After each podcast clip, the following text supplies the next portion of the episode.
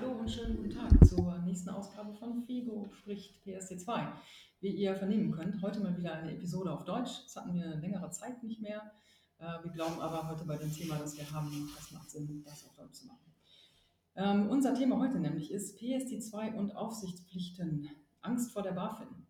Ähm, ja, wir sprechen also über die PSD2 mal aus der anderen Perspektive, nämlich die, die häufig vernachlässigt wird. Ähm, wir auch selbst haben häufiger aus der Perspektive der Bank gesprochen und was es eigentlich für, für Banken bedeutet, auch natürlich, was es für Marktteilnehmer bedeutet, aber was eigentlich die neuen Pflichten bedeuten, äh, die aus der PSD2 ja auch resultieren, ist ja nicht nur schön, äh, nicht nur alles äh, eitel Sonnenschein, sondern auch so ein paar Sachen, die neu sind, vor allen Dingen für diejenigen, die schon länger am, am Markt sind, tatsächlich ähm, auch so ein wenig überraschend wo wir von ein wenig Überraschung sprechen. André. André ist hier, ähm, unser CEO von FIGO und äh, Cornelia, Cornelia Schwertner, unsere äh, Dame für Regulierung.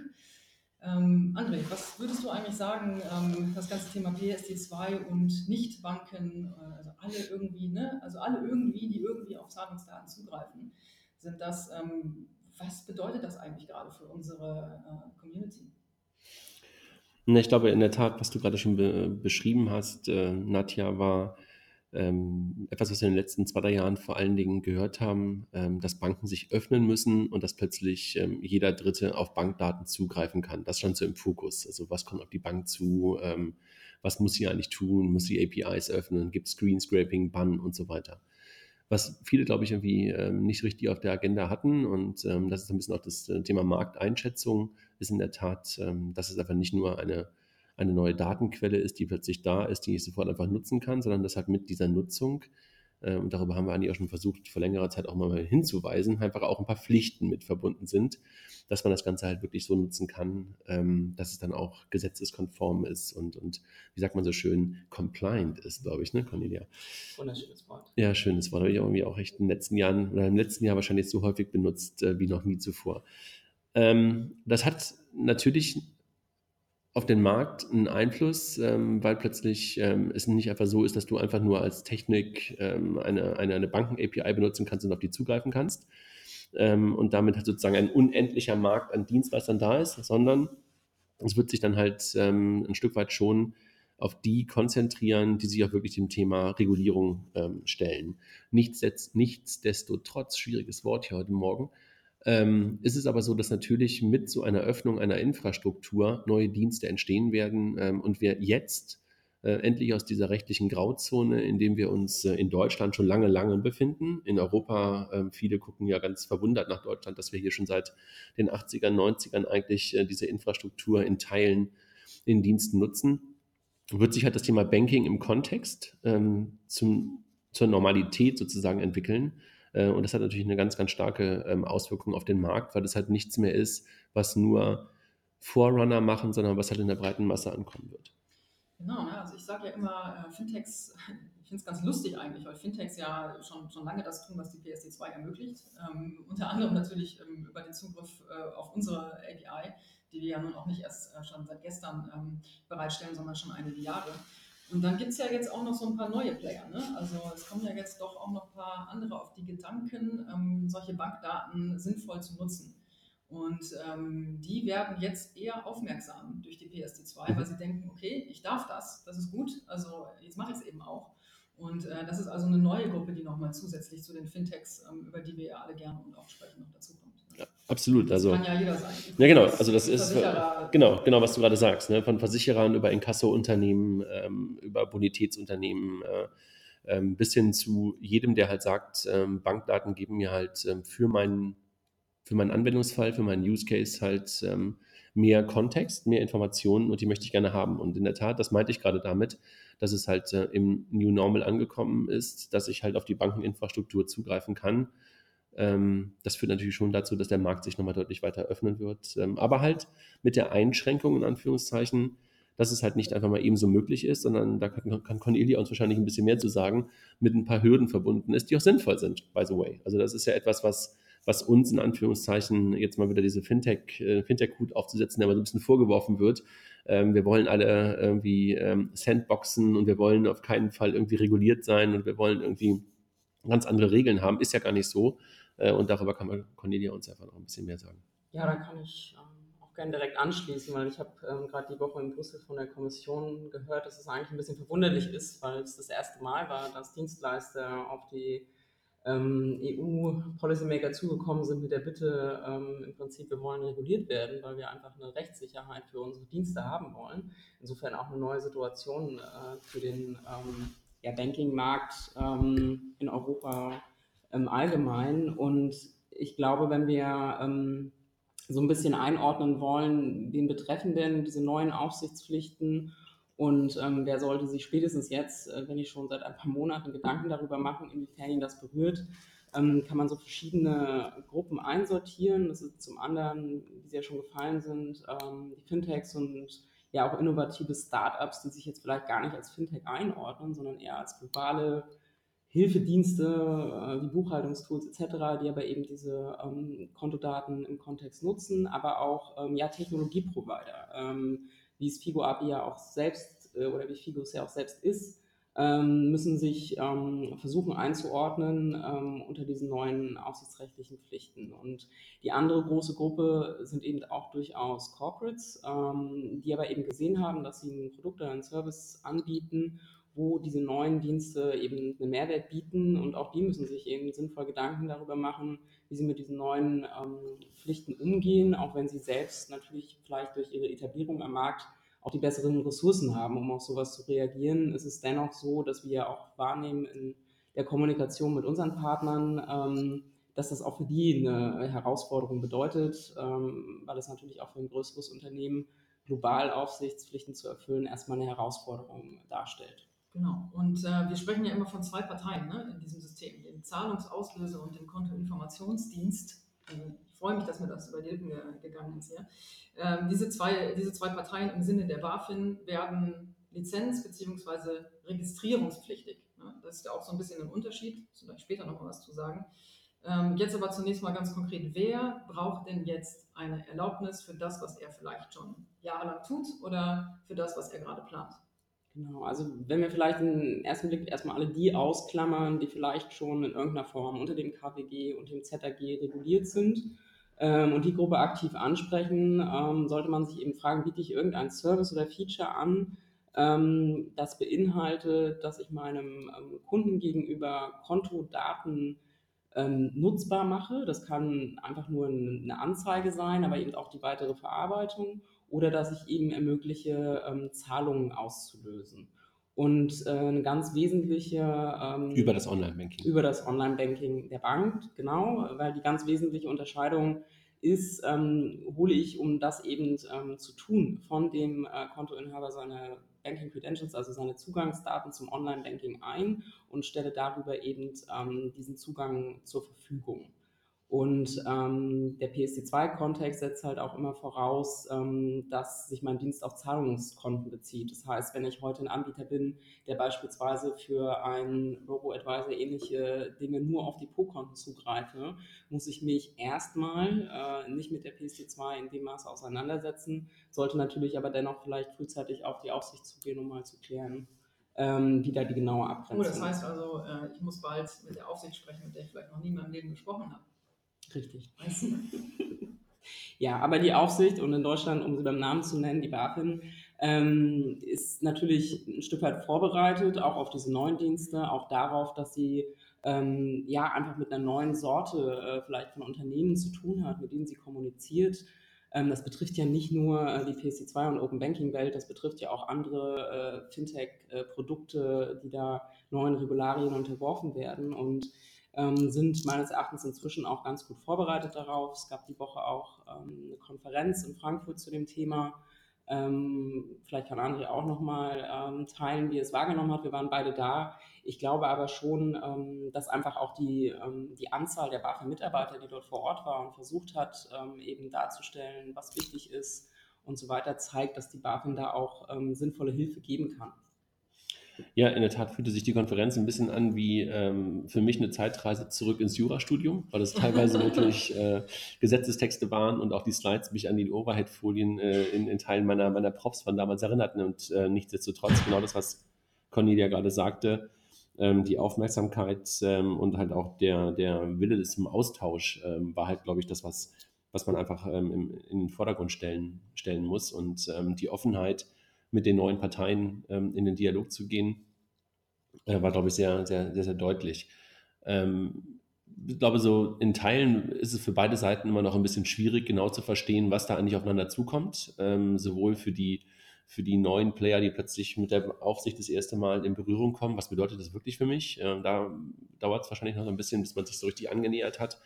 Ich glaube aber auch genauso für, die, für die BaFin selber ähm, zu verstehen ähm, oder zu sehen, wo wirklich überall momentan schon Banking im Kontext stattfindet. Äh, das merkte man so ein bisschen ähm, auch in den bilateralen Diskussionen, dass sehr stark immer noch die Ursprungsgedanken der PSD2 oder die Ursprungs-Use Cases, die zur PSD2 geführt haben, halt auch so in den Hinterköpfen drin sind. Also Sofortüberweisungen und, und, und Banking-Apps, so die typischen Use Cases sind, die alle im Kopf haben. Da ist der Markt ja eigentlich schon viel weiter. Ne? Genau, und, und das, das, ist genau der, das ist genau der Punkt, ja, dass, äh, dass halt äh, dieses Thema, was, was wir ja auch immer sagen, Banking im Kontext halt nicht bedeutet, eine, eine Banking, äh, Banking-App zu haben oder halt eine Sofortüberweisung zu nutzen als Payment Scheme, sondern dass es halt in viel, viel mehr Use Cases mittlerweile vorhanden ist. Und äh, ich glaube, diese ähm, Aufklärungsarbeit wird der Markt jetzt im Laufe der Zeit noch ein bisschen in, in alle Richtungen leisten müssen.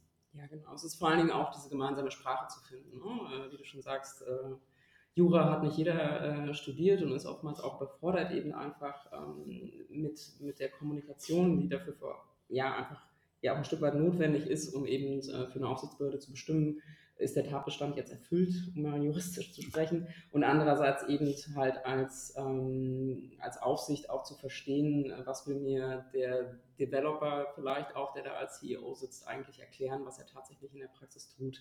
Also und dafür ist dieses Kooperationsthema eben ähm, unglaublich wichtig, dass die Leute eine gemeinsame Sprache finden und sich austauschen. Wo wir schon bei Juristerei sind, ähm, können wir auch gleich da bleiben. Ähm, es gibt ja diesen Unterschied zwischen Registrierung und Lizenzpflicht. Und ähm, jetzt würde ich von dir, Cornelia, gerne wissen, und ich glaube, das ist vielleicht auch das, was hier ähm, andere spannend finden. Ähm, was ist der Unterschied, der genaue Unterschied zwischen der Registrierung und der Lizenz? Wer braucht wann was? Und ähm, was ist das eigentlich für ein Aufwand, der damit verbunden ist? Ähm, ich überlege jetzt, ähm, ob ich das wann vor das was stelle. Ähm, na, lass es uns andersrum machen. Also du schon sagst, es gibt den Unterschied zwischen ähm, Registrierung für den Kontoinformationsdienstleister und der Lizenzierung für den Zahlungsauslösedienstleister. Und leider war es in der öffentlichen Wahrnehmung und auch eben im Markt äh, so, dass diese nur Registrierung in Anführungsstrichen immer so ein bisschen, ja, böse gesagt, als ich melde mich einmal bei der BaFin auf der Homepage an und lege mir einen Account an, äh, betrachtet wurde und ähm, die tatsächlichen Pflichten, die damit in Verbindung stehen, dadurch stark vernachlässigt wurden. Wenn man sich den Pflichtenkatalog dann letztendlich anschaut, ähm, ich habe immer so von, von 80 Prozent gesprochen, ähm, dessen, was eben auch ein Kontoinformationsdienstleister erfüllen muss. Zahlungsauslösedienstleister, ähm, Entschuldigung. Was der, achso, nee, nee okay, was der Kontoinformationsdienstleister ja, ja, ja, erfüllen muss im Vergleich ähm, zum Zahlungsauslösedienstleister, ähm, weil es relativ überschaubar ist, ähm, was was da eben wegfällt. Und ich glaube, äh, Frau Schneider war es im Handelsblatt die Woche, die hat sogar genau nachgezählt und kam auf äh, 5 von 19 Punkten, äh, die ein Kit äh, nicht erfüllen muss. Und um da vielleicht ein Beispiel zu geben, ähm, ist, dass der Kontoinformationsdienstleister kein Anfangskapital nachweisen muss, ähm, so ein bisschen äh, weniger reporten muss, was äh, statistische Daten angeht. Ähm, oder eben auch ähm, Hintergrundinformationen zum Unternehmensaufbau und, und qualifizierten Beteiligungen etc. Aber das ist schon ein sehr tiefes Detaillevel eigentlich, ähm, wo die Aufsichtsbehörden gesagt haben, ähm, das ist nicht notwendig für den Kit. Ich glaube aber, alle wirklich aufwandstreibenden Punkte, die man sowohl für den Lizenzantrag und was man nicht vergessen darf, natürlich auch im laufenden Betrieb, nachdem ich eine Lizenz irgendwann mal erhalten habe, sicherstellen muss, ist schon sehr umfangreich. Und das geht eben ähm, von einem einen Paket, was die Identifizierung meines Unternehmens angeht, wo sehr, sehr viel Hintergrundinformation abgefordert wird. Es geht bis in die Richtung, ähm, sind meine Geschäftsführer eigentlich geeignet äh, für diesen Job und ähm, haben sie sich vielleicht mal irgendwas zu Schulden kommen lassen, bis eben hinzu ähm, habe ich Prozesse aufgebaut, die ähm, Information Security sicherstellen, die allgemein internes Kontrollsystem sicherstellen, ähm, eine interne Revisionspflicht wird vorausgesetzt, Outsourcing, Controlling-Pflichten, wenn ich Subdienstleister habe, etc. pp. Also der Anforderungskatalog ist immens. Wir haben noch eine Unklarheit, was zum Beispiel auch Geldwäschepflichten angeht, Geldwäschepräventionspflichten angeht, ähm, die diese neuen Dienste erfüllen müssen. Und man sollte sich also spätestens äh, jetzt einmal mit diesem Katalog tatsächlich ähm, auseinandersetzen, wenn man, und jetzt die Überleitung zum Wann, ähm, insbesondere ab Anfang 2018 schon unter diese neuen Aufsichtspflichten stellt. Ähm, Anfang 2018 heißt? Genau. Ähm, wenn ich meinen Dienst, um da nochmal die erste Gruppe zu definieren. Vielleicht ganz kurz ja. erstmal gesagt, die PST2 tritt in Kraft im Januar 2018. Am 13. Januar, um genau zu sein. Das ist ein Samstag, insofern ähm, hoffe ich, sind die Einschläge niedrig. Ähm, aber es wird ähm, grundsätzlich unterschieden zwischen einem sogenannten Bestandsschutz ähm, für bestimmte Player und das sind die, die ihre Services ähm, schon vor dem 13. Januar 2016 angeboten haben, weil diese eben nicht unter ähm, diese direkte Januarpflicht fallen, äh, sondern sie haben eben einen Bestandsschutz bis Ende 2019, wenn die sogenannten Regulatory Technical Standards der EBA anzuwenden sind. Die könnten sich in der Theorie äh, zurücklegen meine persönliche Meinung ist aber, wenn der Endkunde zunehmend daran gewöhnt ist, äh, mit neuen Diensten auch zu agieren, die lizenziert und registriert sind, wird er ein Stück weit vielleicht auch früher erwarten, dass auch etablierte Dienste ähm, ihm dieses Sicherheitsgefühl vermitteln. Und alle, die ähm, heute schon aktiv sind, aber eben ähm, erst nach dem 13. Januar 2016 losgelegt haben, haben Zeit bis zum 13. April 2018 einen vollständigen Lizenzantrag bei der BaFin eingereicht zu haben. Wobei Vollständigkeit eben bedeutet, dass mir die BaFin schon signalisiert haben muss, ja, dein Antrag ist vollständig und wir prüfen ihn jetzt und haben drei Monate dafür Zeit. Also ja, wenn ich jetzt, wann dann loslegen, sich damit zu beschäftigen, weil ähm, aus der eigenen Erfahrung, weil FIGO plant ja entsprechend auch ähm, eine Lizenz und Registrierung zu beantragen, kann ich sagen, dass wir uns ähm, eben in Vorbereitung auf, auf diese Pflichten ähm, seit Anfang dieses Jahres in einem Projekt damit beschäftigen, das umzusetzen. Und in dem Projekt ist auch mehr als Cornelia als Ressource. Also wir haben ja, ein paar Leute. Ein paar Leute. Ja. Und man darf auch nicht unterschätzen, was es bedeutet, so ein Projekt eben äh, zu stemmen äh, in auch ja, starken Wachstumszeit, ne? was auch viele äh, Unternehmen da draußen betrifft, ähm, weil natürlich jeden Prozess, den ich äh, vielleicht etabliere, ähm, im, im, Wachstum wieder angepasst äh, werden muss. Also diese, auch diese Herausforderung zwischen Prozesse agil erhalten, aber eben dennoch aufsichtsrechtlich compliant, da ist es wieder, ähm, zu gestalten. Also Aufwand, definitiv. Genau. Und wir haben ja noch so ein bisschen ein anderes Thema, was reinspielt, ne? das, neue, Bundes, das neue Datenschutzgrundgesetz, die neue Datenschutzgrundverordnung. Jetzt hast du es. Datenschutzgrundgesetz finde ich aber auch nicht schön. Ja. In Deutschland könnte das fast so weit kommen, oder? Also wir sehen, wie das Thema Datenschutz hier gespielt wird. Äh, aber Scherz beiseite, also das spielt ja auch noch so ein bisschen rein. Ne? Also auch genau. diese Dinge sind ja äh, zu beachten und ähm, da ist also auch so ein bisschen aufzupassen, ähm, wie ich meine ähm, Prozesse, auch meine technischen Prozesse so gestalte, dass sie dann auch noch zusätzlich zu der ganzen äh, aufsichtsrechtlichen Geschichte auch noch nach dem neuen Datenschutz eben konform ist. Ne? Also genau. das haben wir noch so ein bisschen als Thema, was da auch noch mit reinspielt. Die, äh, die tritt, genau, die tritt im Mai 2018 in Kraft, also wird relativ parallel eben auch ähm, zu der ganzen Umsetzung der PSD2 ähm, auf uns zukommen. Und auf die Banken halt auch zukommen, ne? Natürlich, ja. Weil es ja irgendwie auch, auch da die Banken trifft und das Thema Datenportabilität und Datensouveränität ähm, sehr, sehr stark in den Fokus ähm, der EU-Datenschutzgrundverordnung ja gerückt wurde. Äh, spielt es natürlich auch eine stark, starke Rolle, wenn du halt über Öffnung von Infrastrukturen nachdenkst ähm, und dem Kunden die Transparenz über seine Daten zu geben, ist das ja wirklich nahezu Hand, Hand in Hand zu sehen. Ich glaube, was wir, was wir halt gerade merken, was Cornelia gerade gesagt hat, ist, ähm, dass da wirklich eine ganze Menge zu tun ist und ähm, dass wir halt äh, auch in der Öffentlichkeit und, und auch in der ganzen Fintech-Szene jetzt lange Zeit über die Banken gesprochen haben, als die, die was tun müssen äh, und was tun sollten. Alle haben sich darüber gefreut, in Anführungszeichen, in der Community, dass da sich da etwas öffnet. Ähm, jetzt geht es aber wirklich auch darum, dass die andere Seite ähm, gefragt ist und, und, und ernst macht, in Anführungszeichen. Ähm, und das wird, glaube ich, noch eine wirklich Herausforderung für viele ähm, im Markt, zu verstehen, was sie eigentlich gerade sind, was sie zukünftig sein wollen.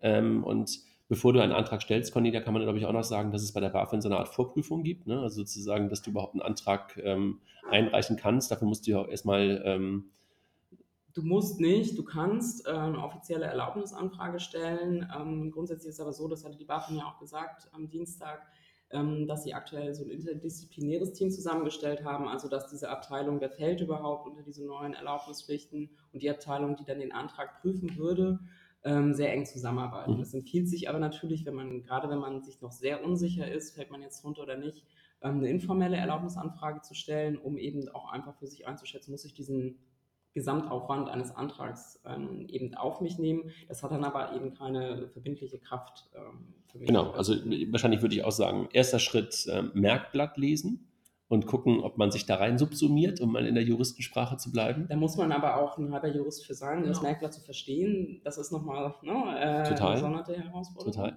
Ansonsten halt gute Anwälte möglicherweise mal äh, zu Rate ziehen ähm, was wir leider nicht erbringen können. Ne? Also ähm, anwaltliche ähm, oder äh, wie sagt man so schön, äh, Rechtsberatung. Ähm, genau, das ist es übrigens nicht hier. Ne? Genau, das, das ist, das ist es nicht, das ist beim besten Willen nicht, ähm, würde ich, würd ich uns auch niemals äh, anmaßen.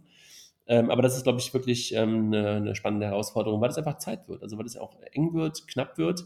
Und man muss ganz ehrlich sagen, viele denken ja jetzt, okay, die Banken haben noch ein bisschen Zeit. Das liegt ja jetzt dadurch, dass die, dass die ATS jetzt irgendwann demnächst final ähm, von der Kommission ja wohl äh, dann freigegeben werden. Dann gilt ja diese 18-Monatsfrist. Ja, jetzt immer noch nicht, ne? also obwohl die ja jetzt äh, veröffentlicht wurden von der äh, EBA, aber jetzt müssen sie ja nochmal. Ich muss äh, korrigieren, weil wir wollen ja korrekt sein. Ähm, die Kommission hat sie veröffentlicht ah, ja, und äh, Parlament und EU-Rat so, müssen jetzt ja. zustimmen. Genau, aber trotzdem, die 18 Monate laufen noch nicht, sondern beginnen erst zu laufen. Das heißt, Banken haben halt noch ähm, jedenfalls ähm, nach herrschender Meinung. Einige Länder sehen es ein bisschen anders, ähm, die halt sagen, Banken müssen sofort ähm, ab Januar 2018 äh, eine API anbieten. Ähm, so ist aber jetzt hier die Frist noch 18 Monate, jedenfalls in, in Deutschland und einigen anderen Ländern.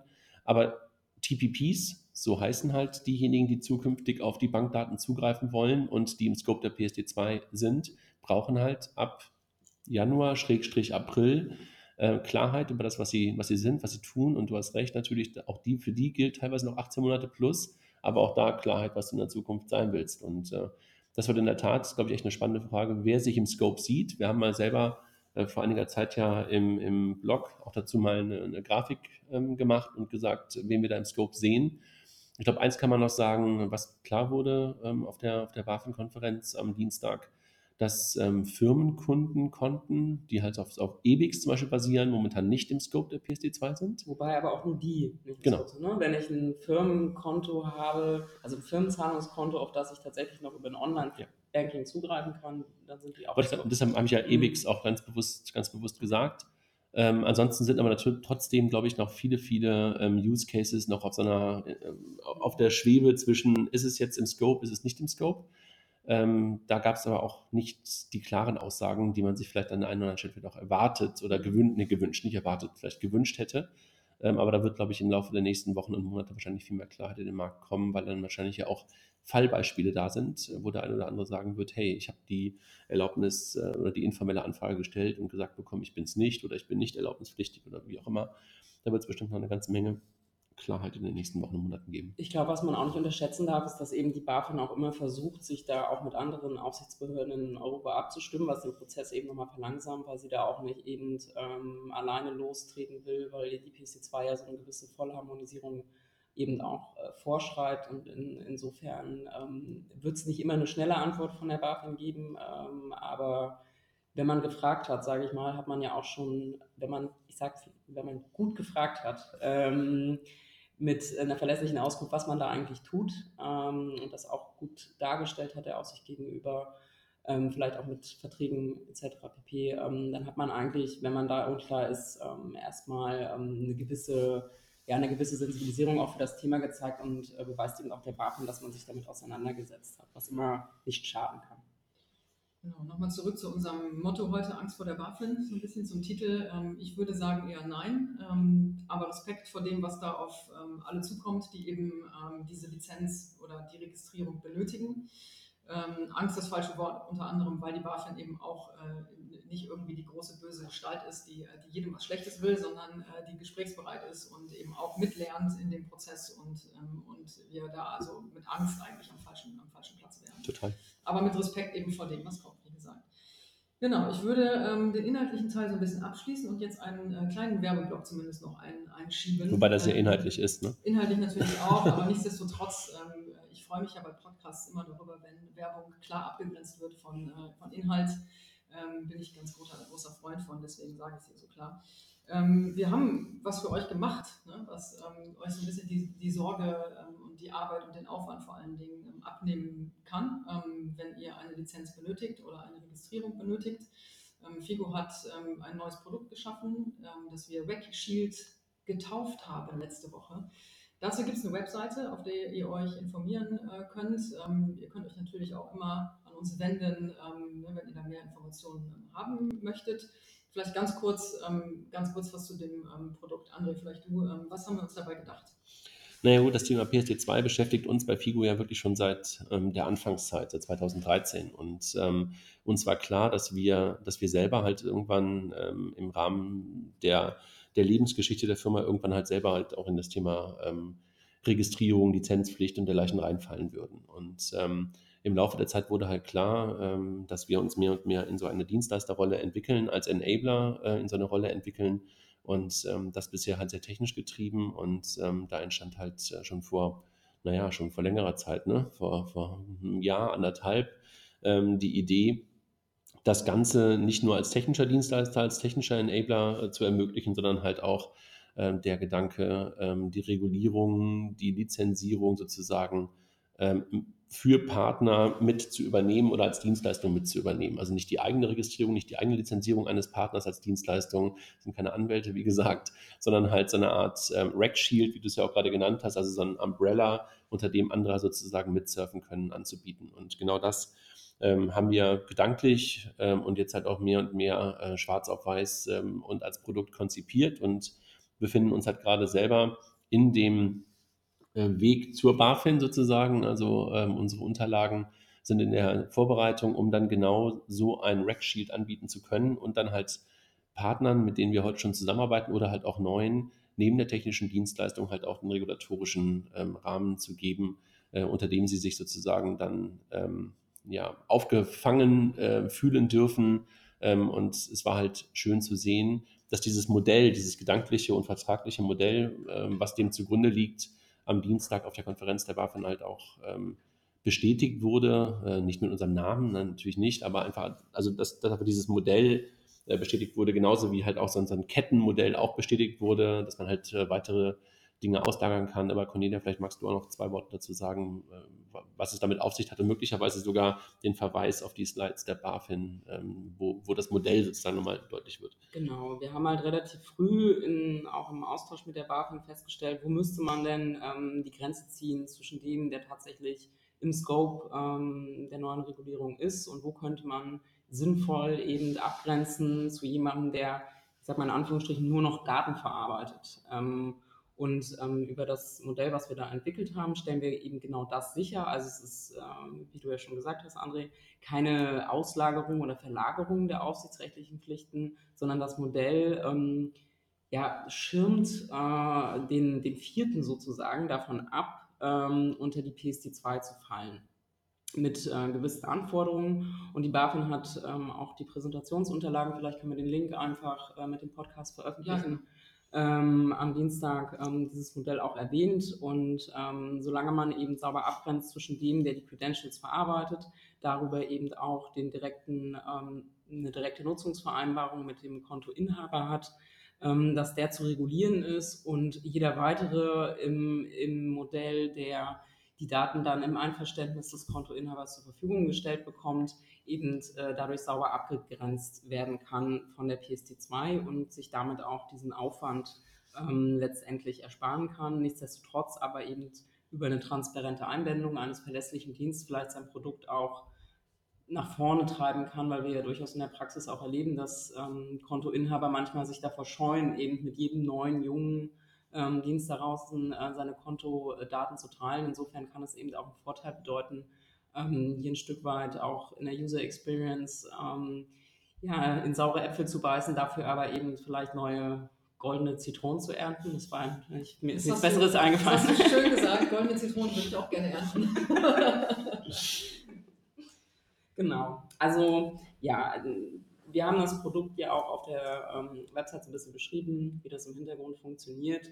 Ähm, wir sehen es eben hauptsächlich äh, wahrscheinlich insbesondere für, für junge Unternehmen, für die so eine Aufsichtspflicht vielleicht auch ähm, ja den Untergang bedeuten kann, weil es tatsächlich auch ein hoher Kostenfaktor ist. Das ist auch eine ähm, große Hürde für jeden, der neu kommt. Ne? Also absolut. Eine Eintrittshürde wird natürlich, ähm, wird natürlich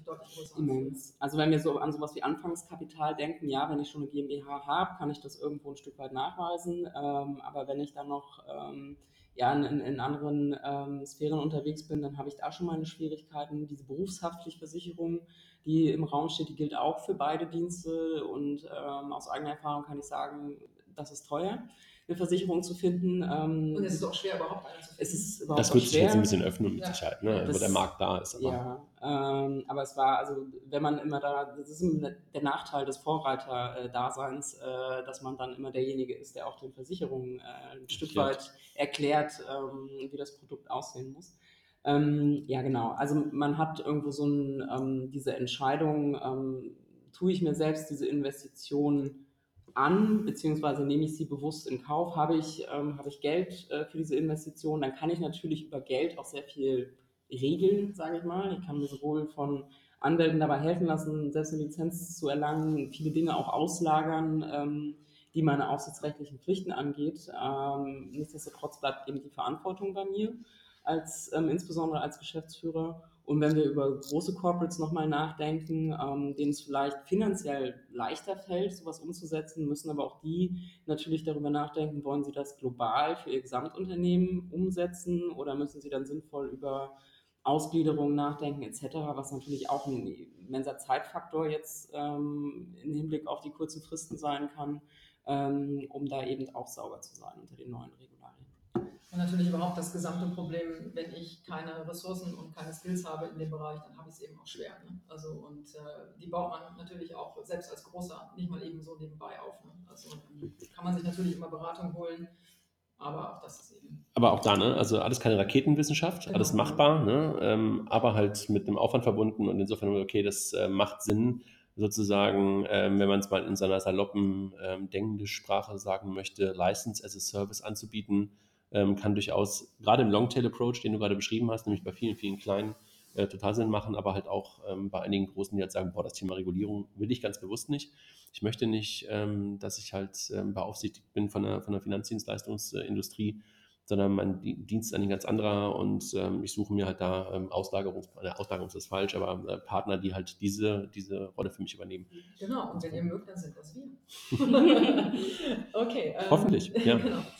Äh, danke Cornelia, danke André, dass danke, ihr Nadja. heute da wart. Und äh, wir haben ja heute noch Weihnachtsfeier. Richtig. Also wir gehen äh, bald raus hier und machen ein wenig Eisstockschießen. Ich hoffe, ihr macht was ähnlich Schönes und äh, wir sehen uns bald. Schöne Weihnachten. Tschüss. Tschüss. Tschüss.